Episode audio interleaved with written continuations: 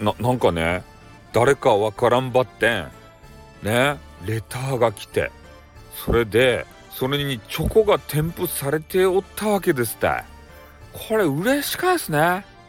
おんバレンタインデーということでねこのファイナルチョコですって。その人にとっての。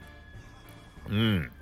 でまあねちょっとコメンティングをこう読み上げるのはあんまりよろしくないかなということで、え読み上げないわけ。これちょちょっとレターシステムがよくわからんちゃけどこれなんでレターに対してねあの声でしか反応できない声でしか反応できんちゃろこれ。レター収録とかやって。どういうことや？これレター収録したらこの人たちに届いとるとや声は。よくわからんちゃけど。うん。まあとにかくねファイナルチョコ1枚チョコを添付して私にくれたわけですね。嬉しいです。